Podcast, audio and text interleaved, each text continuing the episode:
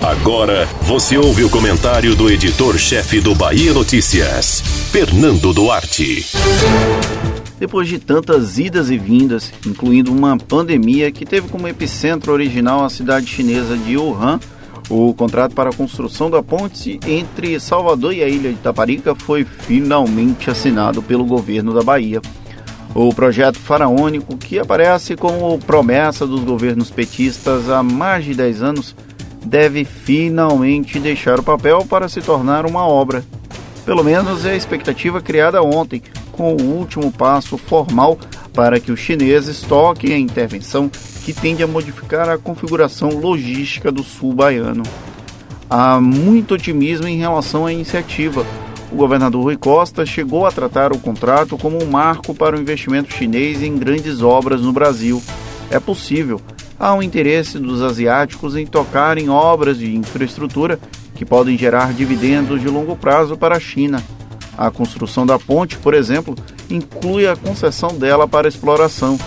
É um modelo replicado em parcerias com grandes empreiteiras brasileiras no passado e agora acabou escalonado para parceiros internacionais. Por ser tão complexa, a ponte Salvador-Itaparica terá que ter um acompanhamento desde a concepção do projeto até o início da operação por parte de órgãos de fiscalização. A transparência nesse processo será fundamental para que a relação entre Brasil e China permaneça a longo prazo, algo que parece beneficiar ambos os países. Isso, claro, se o Itamaraty não entrar na onda ideológica para atacar os nossos principais parceiros comerciais. Agora, é preciso também ter a noção de que o desenvolvimento precisa ser integrado até aqui, a Prefeitura de Salvador tem reclamado publicamente de não ter sido convidada a participar das discussões sobre o projeto. Para além das questões de licenciamento, a obra terá um impacto importante para a capital, mas também para todos os municípios que terão acesso facilitado a partir do equipamento. O alerta do governador para os próximos gestores é nesse sentido. O envolvimento dos prefeitos será importante para que a ponte não gere ainda mais desigualdade.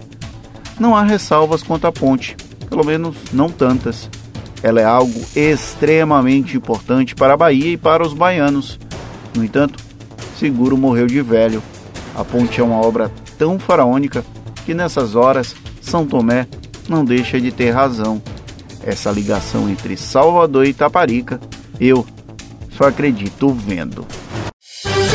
Você ouviu o comentário do editor-chefe do Bahia Notícias, Fernando Duarte.